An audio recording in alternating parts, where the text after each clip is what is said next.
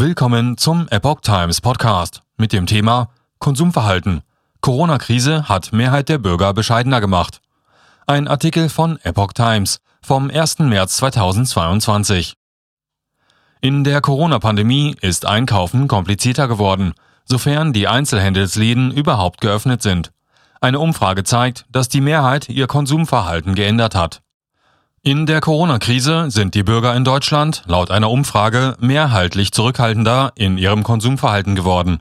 So sagten 60 Prozent der Befragten in einer neuen Studie des Opaschowski-Instituts für Zukunftsforschung, dass sich ihre Lebenseinstellung nachhaltig verändert habe. Sie stimmten der Aussage zu, beim Konsumieren und Geldausgeben bin ich maßvoller und bescheidener geworden und vermisse nichts.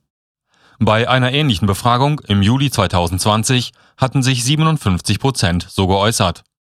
Ein Teil der Bevölkerung werde durch steigende Preise zum Sparen gezwungen, erklärte der Hamburger Zukunftsforscher Horst Opaschowski. Aber es gebe eine zweite Bevölkerungsgruppe, die freiwillig und bewusst bescheidener beim Konsumieren sein wolle. Quer durch alle Sozial- und Altersgruppen erweist sich das veränderte Konsumverhalten als ein sich stabilisierender Trend, so der Zukunftsforscher. Frauen liegen vorn. Es seien jedoch mehr Frauen 65 Prozent als Männer 56 Prozent, die nach eigenem Bekunden Maß halten. Zu einer bescheideren Konsumhaltung bekannten sich laut Umfrage auch eher die über 50-Jährigen 63 Prozent als die Generation unter 30 Jahren 50 Prozent. Für überraschend hoch hält Opaschowski den Anteil der Großstädter. 65 Prozent von ihnen bekundeten, sie seien maßvoller und bescheidener geworden. Landbewohner, also die nicht in Großstädten lebenden Befragten, stimmten nur zu 53 Prozent dieser Aussage zu.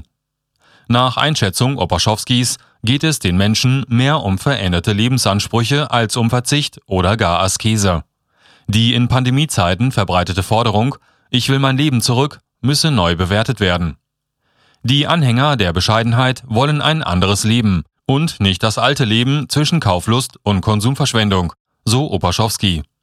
Das veränderte Konsumcredo bedeute mehr teilen als besitzen. Die Tür zu einer neuen Sharing-Ökonomie wird auf diese Weise einen Spalt breit geöffnet, nimmt Opaschowski an.